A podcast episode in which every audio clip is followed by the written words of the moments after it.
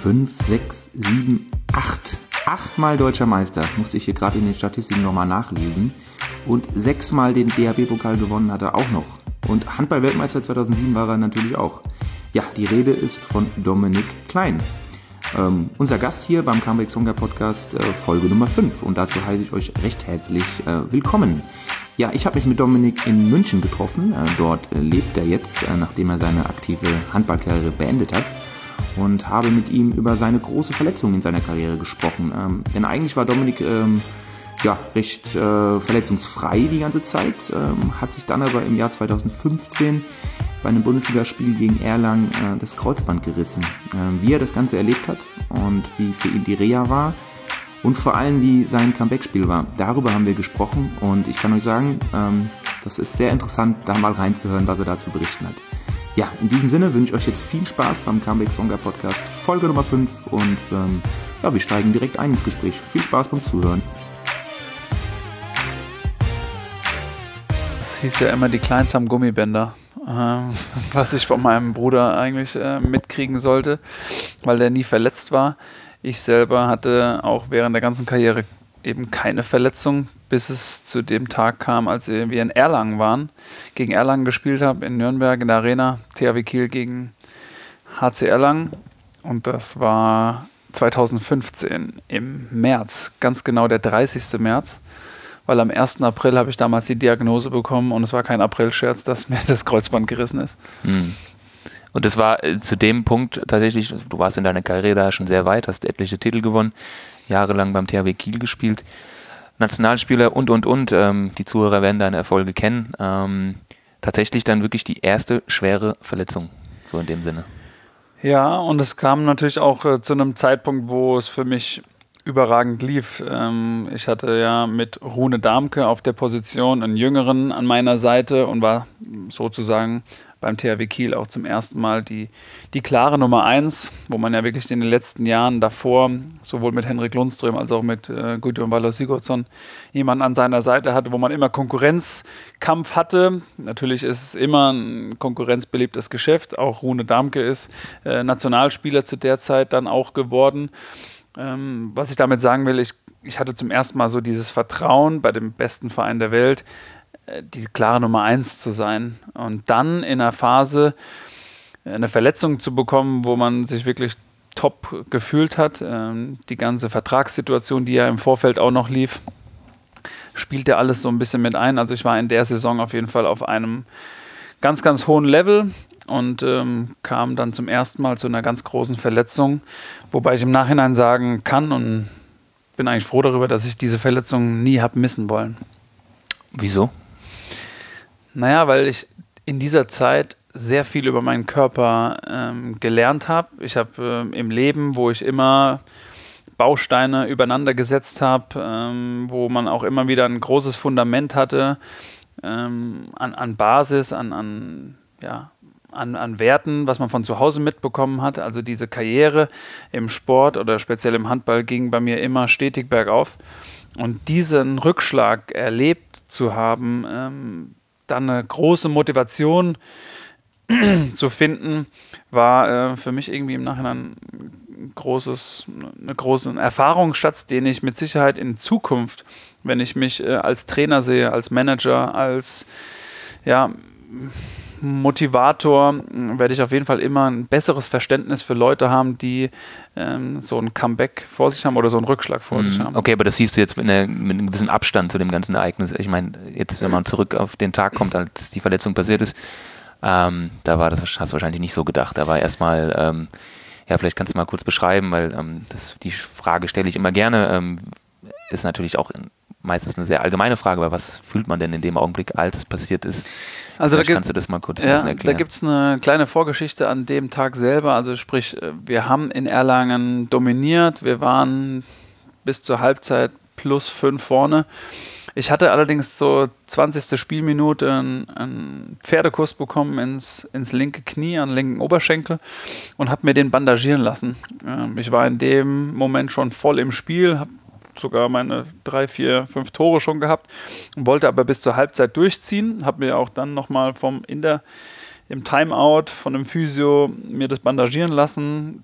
die ganze Saison lief schon super, in dem Spiel wieder, du hast deinen Flow, du willst das Ding noch durchziehen. Mhm. Und dann, ja, zwei Minuten vor Halbzeit laufe ich einen Gegenstoß, ähm, drehe mich um, gucke nach dem Ball und kriege dann von einem mitlaufenden Gegenspieler einen Zusammenprall. Und es hat sich, es hat sich angefühlt, als würden sich so Szenen überlappen.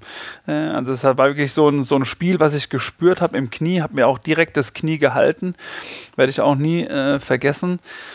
Ähm, und dachte mir aber, ja komm, geht schon. Ich konnte tatsächlich auch zur Bank wieder zurücklaufen.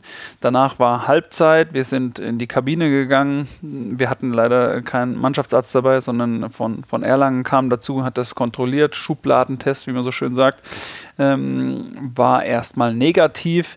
Ähm, wir haben das Ding bandagiert, ich in meinem Kopf wieder durchgegangen, die Kleins haben Gummibänder, wir haben Glück im Unglück, äh, mhm. passiert nichts. Jedoch habe ich dann nach dem Spiel mit meiner Frau telefoniert. Und Easy ähm, hatte auch schon einen Kreuzbandriss, hatte schon andere Verletzungen und ihr habe ich genau diese Situation geschildert, was ich in dem Moment gespürt habe. Sprich, dieses Überlappen von Sehnen oder dieses, was man dann im Gelenk passiert, hatte sie ähm, unkommentiert gelassen und einfach nur gesagt, ja, komm erstmal zurück nach Kiel. Und, sie wusste, äh, was du hast.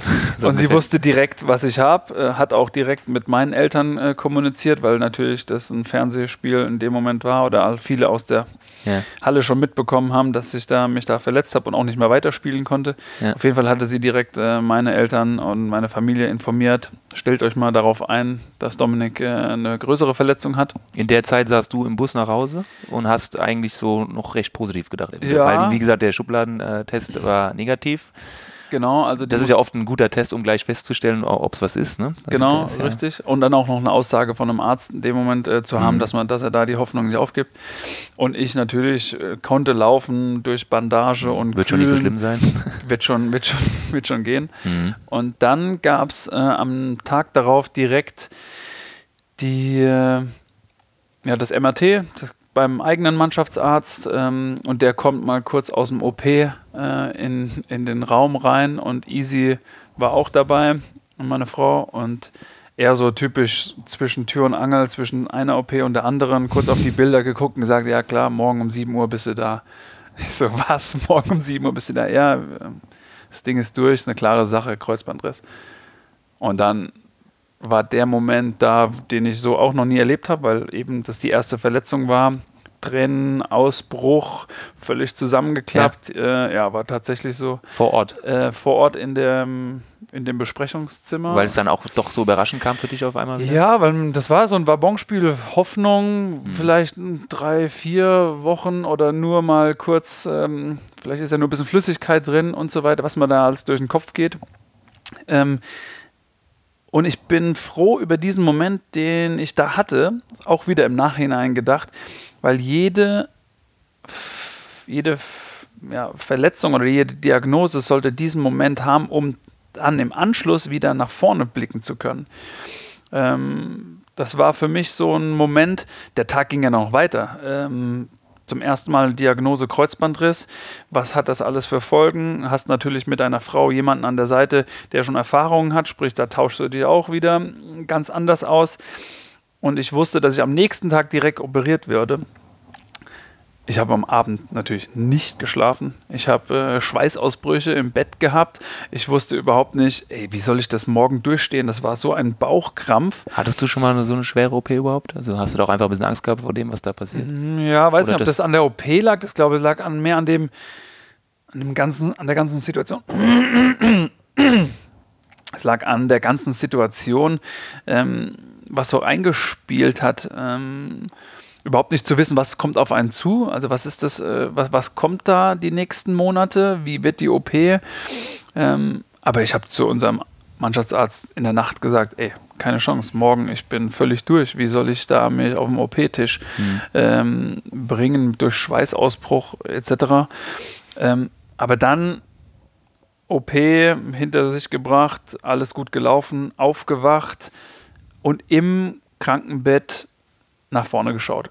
Ab dem Zeitpunkt wirklich Optimist gewesen. Und das, wenn ich mir das überlege, wie das zustande gekommen ist, dass man so einen Zusammenbruch hatte, erst die Hoffnung noch einen Tag vorher, selbst äh, Karrierehöhepunkt und dann irgendwie trotzdem diesen Optimismus ähm, sofort wieder da zu haben.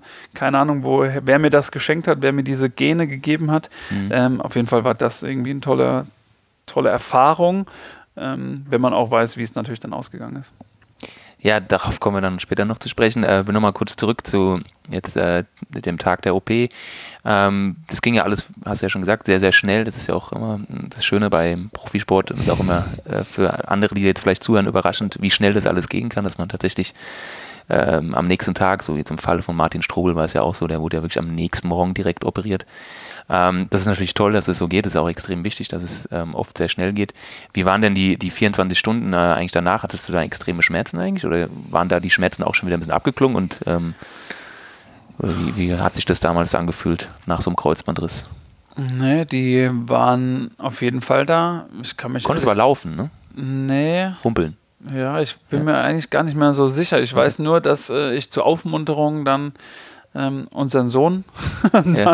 an der Seite hatte, ja. der gerade mal ein Jahr geworden ist und ähm, man da völlig andere Gedanken haben wollte.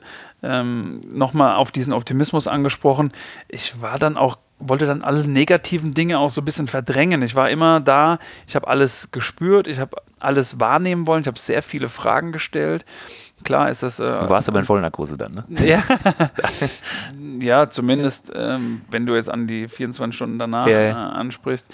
Achso, okay, da hast du ja, Fragen da, da bin ich dann äh, so gewesen, dass ich einfach ja, auch da wieder eine große Ungeduld äh, gespürt habe, mhm. die dann natürlich auch in Fragen an meine Frau, die dann immer wieder nur Kopfschütteln nehmen, sagen, jetzt lass es doch einfach mal zu, mhm.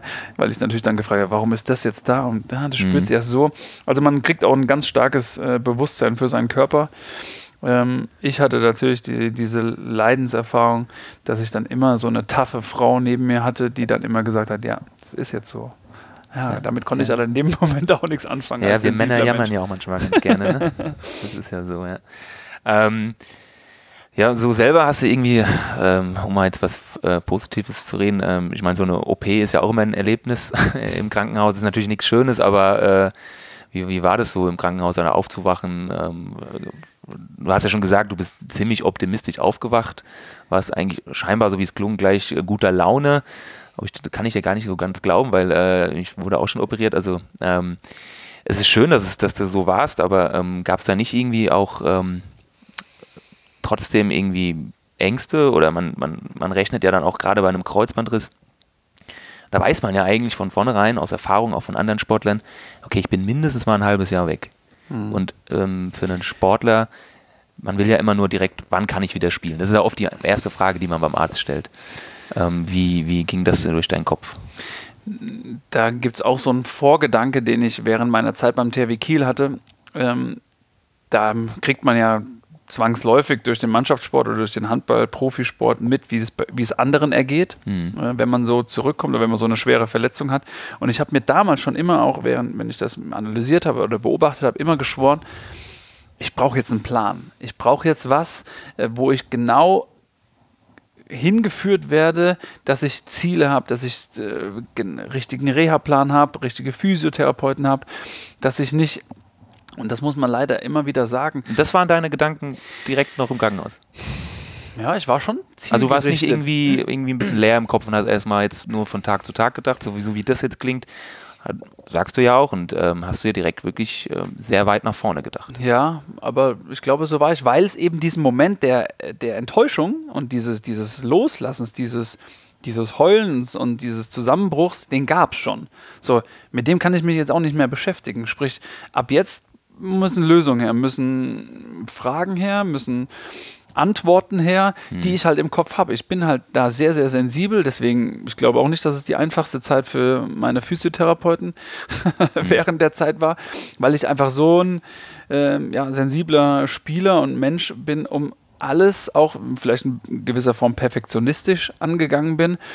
Ähm, nur auch das war wirklich in meinem Kopf zu sagen, so, ich brauche jetzt den Plan, den Physio, wir müssen kommunizieren, am liebsten schon eine Gruppe zusammenstellen, wie können wir die, die ersten Schritte erreichen.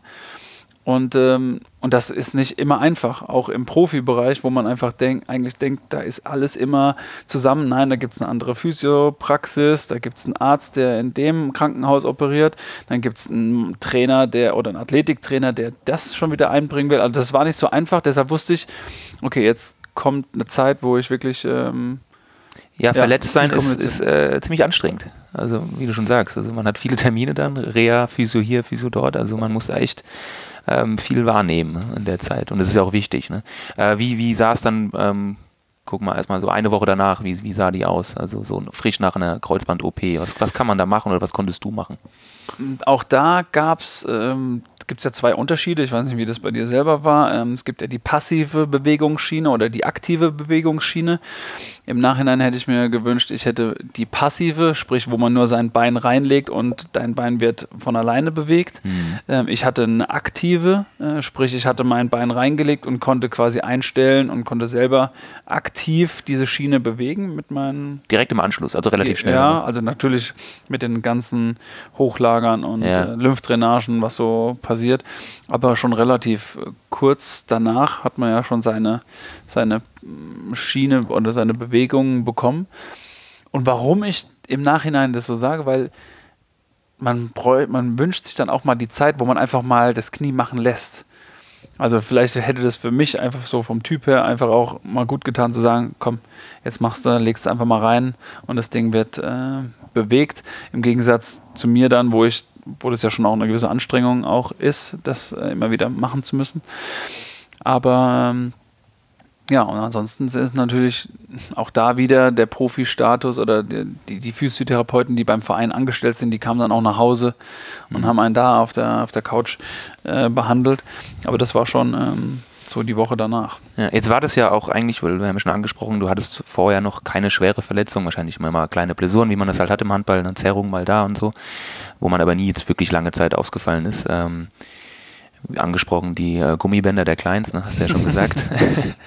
ähm, wie war das für dich jetzt von der Gefühlslage her, wenn dann tatsächlich äh, dir dann auch bewusst wurde, ey, hey, äh, ich spiele erstmal die nächsten Monate kein Handball, weil mein Handball ist dein Leben. Und es war für dich eine neue Situation. Ähm, wie bist du da rangegangen? Unterschiedlich, denn ich war, bin ja nicht nur Handballer, ähm, deswegen, weil, weil es Spaß macht, sondern weil die Gemeinschaft und der Mannschaftssport so äh, für mich immer wichtig war und ich immer auch ein Teamplayer an allererster Stelle bin. Das heißt, für mich hat sich auch die Frage gestellt, verarbeitest du das Ganze jetzt, um auch weiterhin bei der Mannschaft zu sein? Oder willst du dann auch mal die Zeit nutzen, für dich selber zu arbeiten. Was ich immer sehr gut konnte schon, auch während meiner Handballkarriere. Ich konnte auch sehr gut alleine im Fitnessstudio sein, was man ja während der Reha-Zeit komplett für sich allein ist. Also die machst du ja eben nicht mit der Mannschaft. Ja. Ähm, nur es hat mir dann auch immer gut getan, Wochenends natürlich bei den Spielen dabei zu sein oder auch mal im Training vorbeizuschauen.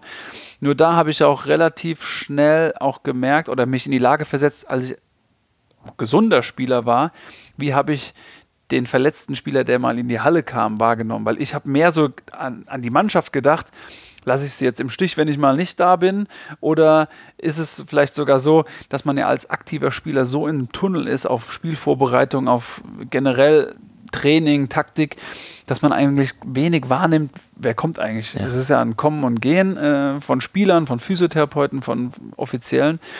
Und das Bewusstsein habe ich mir relativ schnell angeeignet, dass ich sage, okay, jetzt kommt eine Phase für mich, was ich sehr gut kann in der Reha-Zeit ähm, und nebenher mir auch äh, Zeit, ja, um, um meinen Körper besser äh, kennenzulernen. Mhm. Also genau, weil du früher schon immer sehr viele auch nebenbei alleine trainiert hast, du kanntest das so ein Stück weit ähm, quasi extra Stunden irgendwo alleine zu trainieren. Ähm, ich darf dazu sagen, ich, ich kenne dich ja schon eine Weile, ich kenne die Geschichten aus Obernburg, in der, wo du auch quasi damals schon einen Hallenschlüssel hattest und äh, alleine äh, oben in der Halle warst und äh, ja. dort für dich trainiert hast. Ähm, deswegen war es dir nicht fremd, alleine zu trainieren und ähm, so gesehen keine ganz neue Situation. Äh, nur halt jetzt auch mit einem klaren Ziel. Ähm, es ging natürlich um dein Knie, das wieder äh, fit zu machen. Ähm, kurz mal dann ein bisschen vorweggreifen. Ähm, wie lange war dann tatsächlich deine Ausfallphase? Kannst du das mal kurz acht rekapitulieren? Monate. Acht Monate. Also acht Monate. 30. Äh, März ist passiert und erstes Spiel war 6. Dezember Im gleichen Jahr 2015. War das das Spiel in der Champions League? Richtig. Das Spiel. ja, da gibt es auch noch ein ziemlich äh, eindrückliches Video. Ähm, da werden wir euch mal noch den Link äh, zeigen dazu, wenn es das noch gibt. Ich gehe mal davon aus. Ähm, ja, dann können wir ja gleich mal drüber sprechen. Ähm, also wir, wir, haben ja das Thema Comeback Stronger und ähm, ja, war bei dir ziemlich zutreffend, würde ich sagen. Ne? Vielleicht kannst du mal kurz erzählen, was in dem Spiel äh, passiert. Es war tatsächlich dein erstes Spiel nach der Verletzung. Richtig. Ähm, ich hatte, wir hatten ein Champions League-Spiel gegen Westbrem, Gruppenphase. Ja, auch ziemlich wichtig auf dem Weg zum Final Four natürlich. Ähm, und es war Halle voll, wie immer. Kieler Ostseehalle, jetzt Sparkassenarena, war natürlich ähm, auf dieses Spiel fokussiert. Generell Champions League-Stimmung in Kiel war immer ähm, was, was, was Besonderes. Und was dann so gegen Ende der, also genau, im Vorfeld muss man sagen, drei Tage vorher gab es ein Spiel in Stuttgart. Und da war ich schon im Kader gewesen. Nur da hat Alfred dann irgendwann gesagt, ich möchte dich jetzt bei so einem Spiel, wo es schon entschieden ist, nicht mehr reinbringen. Ähm, wir konzentrieren uns jetzt auf die nächste Woche. Da haben wir noch mal eine Woche, sprich, da ist äh, das Spiel in Stuttgart schon gelaufen. Und dann gab es den Moment, und da muss ich äh, Alfred äh, großen Hut vorziehen, ähm, weil ich war einfach heiß. Ich habe gespürt, dass, es, dass ich jetzt vielleicht der Mannschaft in der Phase, wo es nicht so gut lief, fünf Minuten vor Schluss, sechs Minuten vor Schluss, waren wir mit zwei Toren hinten. Und ähm, ich bin dann zu Alfred aufgestanden tatsächlich während dem Spiel und habe ihm an der Seitenlinie gesagt, ey, wollen wir nicht nochmal einen kurzen Push in die Halle geben? Lass mich mal ganz kurz, äh, lass mich mal nur kurz rein, reingehen. Wechsel mich ein, mal gucken, was passiert. Vielleicht kocht die Halle nochmal über. Wir, wir drehen das Ding noch. Und er ist damit unkommentiert weiter auf und ab gelaufen, wie er das immer macht, und hat dann tatsächlich fünf Minuten vor Schluss gesagt, ja, machen wir. So, und, äh, was, was, die Zuhörer gerade nicht sehen können, weil wir sind ja ein äh, kein optisches Medium. Dominik hat gerade Gänsehaut, wenn er davon spricht. ja, und das hält noch immer an. Ja. Äh, äh, denn dann ist ähm, Folgendes passiert und das hat Alfred auch damals äh, kommentiert. Ich bin reingekommen, die Halle natürlich aufgestanden und gejubelt nach acht Monaten. Also nur, nur ganz kurz, das heißt, äh, du hast das ganze Spiel noch gar nicht gespielt? Nein. Ich war 55 du Minuten. Warst eigentlich auch gar nicht eingeplant, so ungefähr. Ja, anscheinend. ja. Nur dann bin ich halt eben, äh, ich meine, so lange war ich dann jetzt schon auch äh, mit Alfred zusammen oder für den Verein gespielt, dass ich gesagt habe, okay, komm, wir haben uns, ich bin bereit, ich bin spielfähig, äh, vielleicht kann das jetzt nochmal einen Push geben, ähm, den es dann auch gegeben hat. Äh, die Halle stand, äh, als ich eingewechselt wurde und auch gleich im ersten Angriff. Wie stand es da gerade? Ich glaube minus zwei. Mhm. Ähm, und im ersten Angriff kriege ich dann auch noch den Ball, nehme ihn mir, Winkel okay, aber verworfen. So, und das hatte damals auch im Nachhinein Alfred Gislason kommentiert, indem er gesagt hat, ja okay, jetzt kannst du ihn eigentlich nicht mehr wieder zurücknehmen, den musst jetzt nach acht Monaten drauflassen.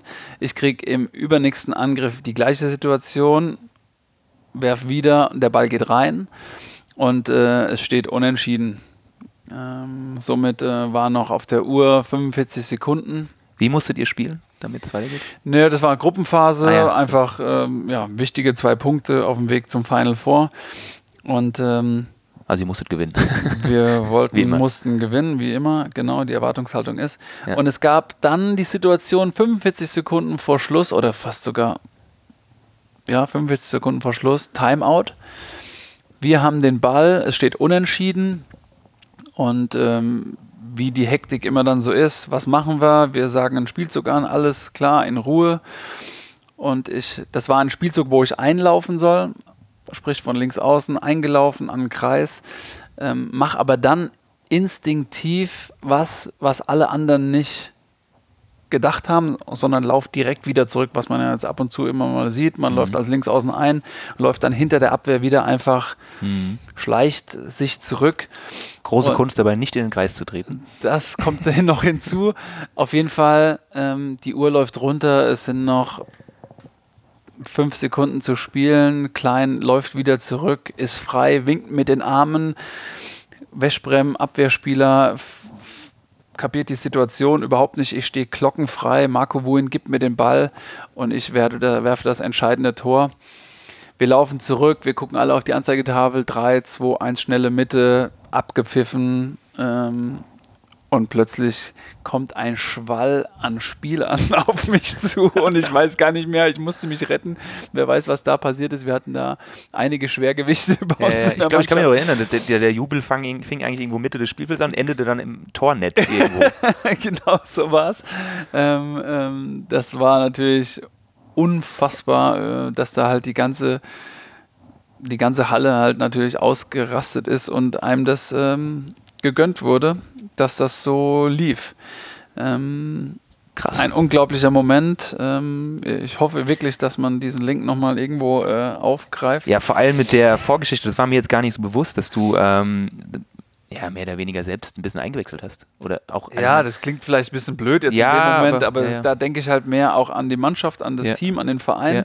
Und Alfred in dem Moment, dass er das so mitgemacht hat, daran merkt man ja auch, dass er immer auch für diese dass er sich schon dann Gedanken macht, wenn man ihm dann auch was äh, mal äh, mitgibt. Aber was da entstanden ist, war natürlich äh, Kopfschütteln. Man kann sich ja vorstellen, was danach in mir passiert ist, wenn man mal aus der Halle geht. Ähm, witzigerweise habe ich an diesem Spieltag ähm, eine Loge ähm, für all diejenigen ähm, bezahlt, die mich auf dem Weg zum Comeback äh, begleitet haben. Ähm, also ich mhm. hatte alle eingeladen, Physiotherapeuten, Freunde, ähm, Ärzte. Ähm, da hast du ja ein kleines Spektakel für die Vorbereitung. Dann habe ich ähm, tatsächlich, ähm, ja, was man ja so einfach nicht planen kann, das kommt halt dann in ja. dem Moment. Und äh, wenn man außerhalb der Halle dann irgendwann mal kurz spaziert an der frischen Luft und Freunde, die einem sehr nahe stehen, denen ich dann die Frage, Frage stelle, warum? Warum ich? Warum passiert sowas? Weil das war ja ein, ein, ein Szenario, was es so nie, was man so nie schreiben würde. Mhm. Und da kam eine, eine ganz tolle Antwort ähm, von einem sehr engen Freund, der gesagt hat, wenn man im Leben viel gibt, dann kriegt man auch was zurück. Und äh, vielleicht in solchen Momenten hat man was zurückbekommen. Und das war einfach ein sehr, sehr emotionaler, wenn nicht sogar einer der emotionalsten sportlichen Momente, die ich, die ich hatte. Ja, ich meine, die Konstellation mit so einer Verletzung äh, im Vorfeld, äh, witzigerweise hat ähm, mein letzter Gast, Ruth Spielmeier, gesagt, das Schönste am Sport ist das Comeback. Ähm, das klingt ja eigentlich erstmal ein bisschen komisch, weil man möchte ja im Sport eigentlich gar nicht verletzt sein. Und wenn man, solange man nicht verletzt ist, gibt es in dem Sinne eigentlich auch kein wirkliches Comeback. Aber ich glaube, das beschreibt die Gefühlslage auch ganz gut. Ich meine, wenn man mal so eine Phase hatte, wo man lange verletzt war und jetzt in dem Fall, wie es bei dir ist, wo es wirklich so sozusagen so ein Happy End hat, ähm, wobei das war ja nicht das Ende, es war einfach nur dann wieder das erste Spiel, dann kann man diesen Satz, glaube ich, ganz gut nachvollziehen, oder? Total. Und äh, auch da komme ich, wiederhole ich mich auch wieder, ich möchte es eben deswegen auch nicht missen. Mhm. Weil ich A, sowas in dem Sport dann erleben durfte oder in meinem Sport erleben durfte und auch was das alles mit sich gebracht hat. Diese acht Monate waren ja ja, da, die waren so voll gepackt äh, mit, mit Erfahrungsschätzen, dass ich äh, wirklich gesagt, ähm, das nicht missen möchte. Und das ist natürlich dann so emotional. Nicht immer wird es so ein Ende oder so ein Happy End, wie du sagst, ähm, haben. Aber es wird auf jeden Fall eine Erfahrung sein, die einem fürs Leben sehr, sehr weiterhilft. Hat dein Knie das alles gut ver verkraftet? Na klar, an so, in so einem Blick unfassbar viel Adrenalin, da spürt man eh nichts. Aber ähm, war somit generell mit dem Knie dann wieder alles gut in, in den Wochen danach? In der Tat habe ich ähm, dann nochmal ausgesetzt, weil wir hatten einen, ein Spiel, wo ich nochmal einen Zusammenprall hatte mit Holger Glandorf ähm, beim oh, Spiel hat, gegen. Der hat spitze Knochen. der hat spitze, der geht auch immer da rein, wo es weh tut. Äh, allerdings diesmal für beide. Weil du bist auch so einer mit spitzen Knochen, ne? seid, seid von der Körperstatur ein bisschen ähnlich. Ne? ähm, es, das ist ja auch der, der Punkt. Es geht ja mit diesem, mit diesem Comeback-Spiel oder Wiedereinstieg ist ja noch nicht getan. Du musst nee. ja weiterhin immer wieder vorbereiten, das Knie auf die Belastung vorbereiten. Ähm, und das habe ich ähm, auch interessanterweise durch einen Neuroathletiktrainer ähm, erfahren dürfen, den ich gerne in dieses ähm, ja, in dieses Comeback-Geschichte mit einbringen äh, möchte, weil ja, alles, was neuroathletisch vom Kopf gesteuert wird, jede Verletzung ist ja quasi eine Schwächung ähm, von dem Informationsfluss von Kopf zu, zur Verletzung, zu Knie, Gelenke, was auch immer, Muskeln. Und dem habe ich es auch sehr zu verdanken, dass ich so wieder in einen guten Zustand gekommen bin. Okay, also das heißt, mit dem hast du viel zusammengearbeitet, auch davor und danach. Lars Lienhardt ist derjenige, der dieses Neuroathletiktraining äh, im Moment deutschlandweit ähm, von Amerika hier rüber nach Europa bringt. Mhm. Ähm, das ist ein absolut spannendes Feld und möchte ich nicht missen, dass ich ihn ähm, empfohlen bekommen habe von Per Mertesacker, mhm. ähm, der mit ihm über Jahre äh, trainiert hat. Und ähm, da habe ich ein Invest in meinen Körper, in meine ja, in mein Comeback gegeben, dass ich mit so jemandem arbeiten konnte, der mir sehr, sehr viel äh, mitgegeben hat. Kannst du da mal, das ist sehr interessant, kannst du da auch für unsere Zuhörer, kannst du da mal ein äh, konkretes Beispiel nennen, was der mit dir gemacht hat? Also jetzt in so einer, ist das so eine Art Sitzung oder wie, wie muss man sich das vorstellen mit dem? Also das ist ein 1 zu 1 Training. Mhm. Ähm, da wird am Anfang eine Diagnose gemacht von deinen ja, Fähigkeiten, was deine ganzen Sinnesorgane angeht, sprich es wird auch deine Augen äh, werden hauptsächlich ähm, in Betracht genommen, wie dein peripheres Sehen ist. Ähm, es ist schwierig zu erklären, weil es sehr komplex ist. Im, im Endeffekt geht es darum, dass der Informationsfluss von Gehirn zur verletzten Stelle wieder aufgebaut und erneuert werden muss. Und das gelingt durch verschiedene Übungen, ähm, durch ähm, Augentrainings, durch neuroathletische äh, Stretching-Übungen, die mir sehr geholfen haben, um wieder auch mein Bein in eine komplette Streckung äh, zu bringen. Und hinzu kommt die, die Verbundenheit zwischen linkem Knie und rechtem Ellbogen beispielsweise. Es gibt ja ganz viele Verbindungen, ähm, die dann mit Übungen, die ich dann durch Übungen äh, überhaupt erst kennengelernt habe, dass mein Knie plötzlich beweglicher ist, dass ich mehr Vertrauen in mein Knie bekomme. Und da muss man sich das so vorstellen, dass äh, Lars zu einem kommt oder auch die Neuroathletik-Trainer. Er hat ja auch viele mittlerweile ausgebildet, um dort noch mehr Sportler ähm, zu bedienen und, und helfen zu können. Und dann ähm, funktioniert das so zwei, drei Stunden. Am Ende nimmt man jede Übung, die einem geholfen hat, in welchem Bereich wir gearbeitet haben, nimmt man per Handy auf. Äh, er macht diese Übungen vor und dann hast du das immer auf deinem Handy und kannst das während deiner Reha-Zeit einbauen. Ich habe das okay. bis zum Ende meiner Karriere äh, tatsächlich immer wieder vorbereitet in, in den Basic-Übungen, um einfach auch dein Gehirn zu, zu resetten und immer wieder hochzufahren.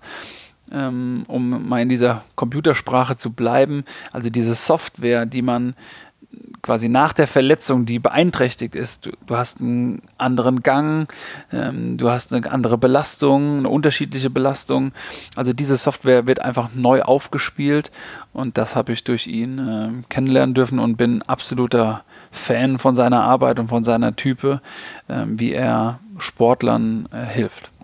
Also dir hat das sehr geholfen und ähm, jetzt danach, es lief ja, also du warst ja auch verletzungsfrei jetzt mehr oder weniger die letzten Jahre und äh, hattest ja jetzt auch bis zu deinem Karriereende, das jetzt ja vor kurzem war, ähm, nochmal einige Erfolge zu feiern ne? und es lief ja eigentlich auch weiterhin sehr, sehr gut bei dir.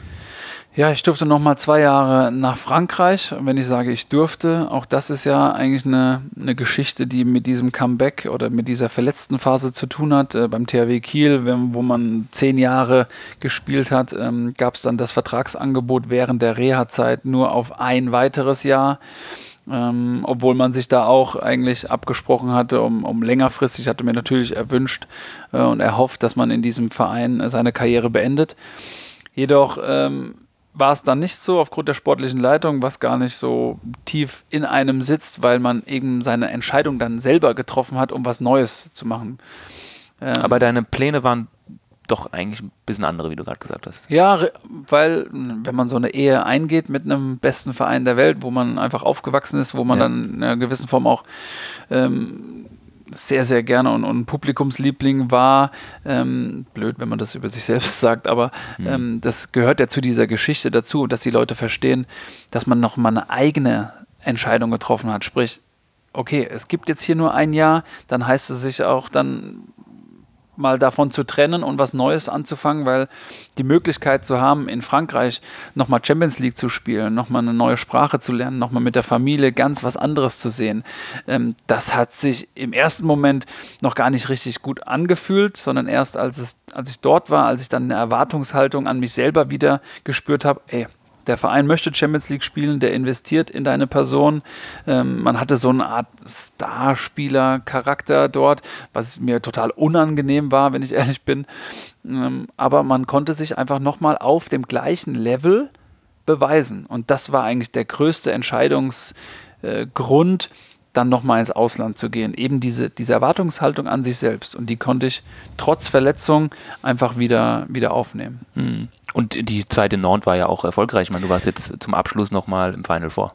Ja, nicht nur im Final Four, äh, sondern tatsächlich dann auch im Champions League Finale. Äh, wir haben einen ja, den Überflieger äh, oder die Übermannschaft Paris Saint-Germain im Halbfinale mhm. äh, geschlagen als äh, Nantes, eine Mannschaft, die die man mit Sicherheit nicht auf dem Zettel hatte, wenn es ums Final Four äh, ging. Und das war für mich natürlich im eigenen Land, äh, sprich in, in der Köln Arena, nochmal so einen Abschluss, Ab, Abschluss zu haben. Ähm, auch wieder besser, eine schöne Geschichte, ne? Ja, könnte man wieder. Ne? Also dein, sowohl dein Comeback und auch, ach, ach, was zwischendrin alles war und dann jetzt nochmal äh, so einen grandiosen ähm, Abschluss quasi in, auch so ein bisschen in deiner Halle. Ich meine, in der Halle bist du auch Weltmeister geworden, mhm. äh, in Köln. Äh, dann nochmal mit Nantes, vielleicht ein bisschen ungewohnt, weil es irgendwie vielleicht nicht der THW Kiel war. Mhm. Aber ähm, das war dir wahrscheinlich in dem Augenblick, hm, weiß nicht, hat das für dich irgendwie eine Rolle gespielt? Hast du darüber nachgedacht, dass das nicht, ich will jetzt nicht sagen, dass es eigentlich der falsche Verein war, weil du warst ja auch zwei Jahre da und hast dich auch sehr wohl gefühlt in Nantes. Aber ähm, hat das irgendwie eine Rolle gespielt in deinen Gedanken? Nee, im Gegenteil. Es hat sich eigentlich sehr gut angefühlt, weil man ja eigentlich sich eine eine Entscheidung gegen seine Liebe, die noch immer besteht, weil man hat irgendwie noch immer schwarz-weißes Blut, so nenne ich es immer, das mögen andere vielleicht gar nicht hören, mhm. aber äh, dagegen entschieden und mit, mit einer neuen Mannschaft was erreicht, was man so, was, was alles übertroffen hat. Und dann noch in, in der Halle zu sein, klar, die, wie du sagst, die man schon von anderen Erfolgen kennt, sowohl mit dem THW Kiel als auch mit der Nationalmannschaft und dann mit einem lilanen Dress da zu stehen, also die Vereinsfarben waren violett. Krasse äh, Gegenteil von Schwarz und Weiß. Richtig. Endlich kam ein bisschen Farbe ins Spiel, was die Trikotwahl anging. Ja. Und dann ist tatsächlich so ein ja, lilaner Fanblock mit sympathischen Fans, eine eigene Blaskapelle angereist aus Frankreich. Also wir, ich hatte ja generell immer Oktoberfeststimmung äh, bei jedem Heimspiel in Nantes und die kamen alle dorthin. Wir hatten einen unfassbar sympathischen Aufdruck, Auftritt an dem Wochenende und sind dann noch gegen Paris Saint-Germain ähm, ins, ins Finale eingezogen. Ähm, haben dann gegen Montpellier leider verloren, aber da hätten wir noch drei Tage länger spielen können. Das hätten wir auch nicht gewonnen an dem Tag.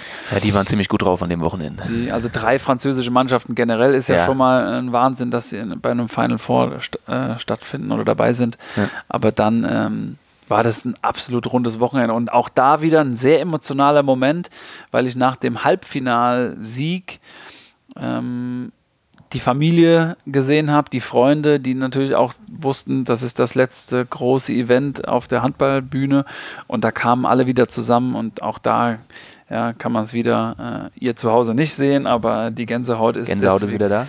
Gänsehaut. Das heißt, ich, ich lebe für diesen Sport und aufgrund der Familie, die da im Hintergrund und der Freunde, die da im Hintergrund sind, konnte ich das auch all die Jahre so, so erleben. Ja. ja du lebst für den Sport, ist auch ein äh, netter Übergang zur eigentlichen jetzigen, jetzigen Situation. Ähm, Karriere, Handballkarriere, aktive ist beendet. Ähm, aber du bist ja dem Sport nach wie vor sehr verbunden. Jetzt kennt man dich vor allem als ARD-Experte, zuletzt äh, bei der WM. Und ähm, vielleicht kannst du kurz schildern, was du jetzt sonst noch so treibst und äh, inwiefern die Erfahrungen, die du als Sportler gemacht hast, aber auch insbesondere jetzt mit dem Thema Verletzung, wie du das jetzt äh, transportieren kannst in das, was du jetzt tust.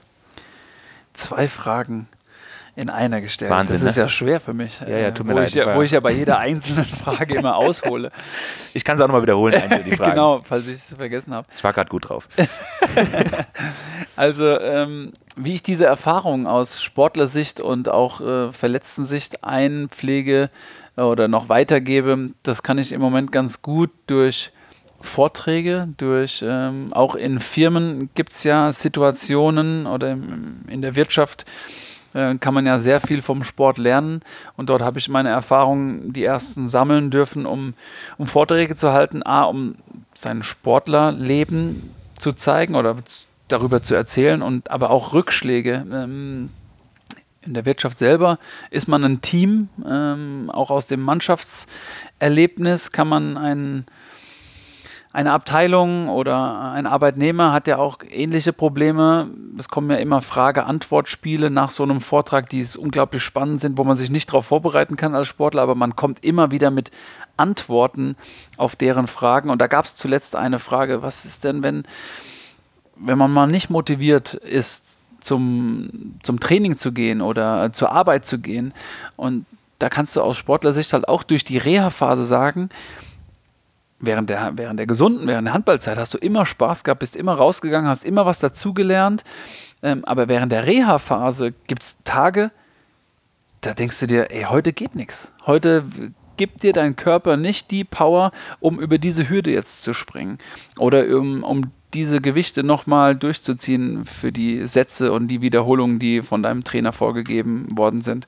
Aber es wird Tage geben, wo du länger bleibst als äh, und wo, wo du dich gut fühlst, wo du deinen Körper plötzlich kennst und sagst, okay, heute mache ich nochmal einen Durchgang mehr oder heute nehme ich nochmal die Übung, äh, die Extra-Übung mit. Und das ist ja auch ein Beispiel, was man als Antwort an den, den Arbeitnehmer oder den Teilnehmer, der vor einem sitzt, sagen kann. Lass es zu. Wenn du heute mal eben sagst, heute habe ich keine Lust, ähm, in die Arbeit zu fahren oder heute stehen gewisse Dinge an, die mir nicht Spaß machen, dann ist das auch mal so. Dann darf das ja auch so sein. Wir sind alles keine Maschinen. Natürlich darf das nicht zu häufig vorkommen, sonst wird der Chef irgendwann äh, dazwischen funken. Aber es wird mit Sicherheit auch dann Tage geben, wo du dich gut fühlst, wo du dann sagst, okay, heute mache ich die Überstunde noch drauf und heute gehe ich nochmal das unangenehme Thema vielleicht früher an.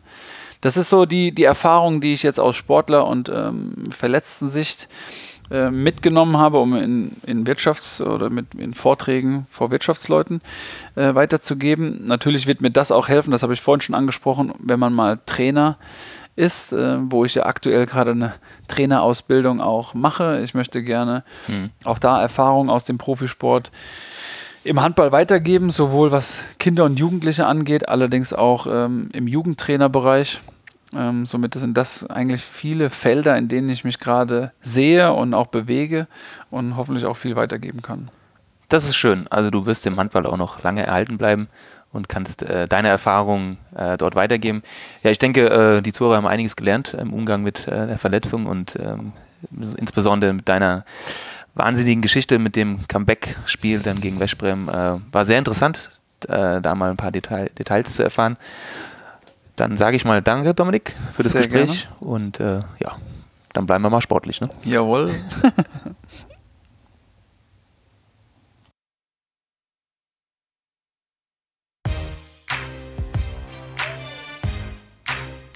So, das war Folge Nummer 5 unseres Comeback Songer Podcasts mit Dominik Klein. Ich äh, hoffe, das Gespräch hat euch äh, gefallen und ihr könnt daraus ein bisschen was mitnehmen. Äh, ich fand sehr, sehr interessant, äh, vor allem, was Dominik über sein Comeback-Spiel so zu berichten hatte.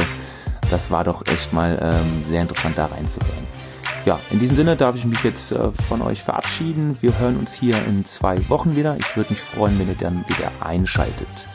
Ähm, bevor es hier rausgeht, aber noch der kurze Hinweis auf die Social Media Kanäle.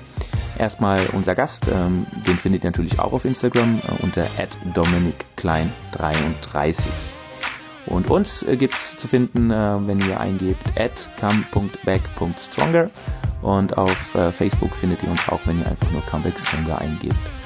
Ja, wir würden uns freuen, wenn ihr uns folgt ähm, und in diesem Sinne bleibt sportlich, trainiert fleißig und bis dann. Ciao.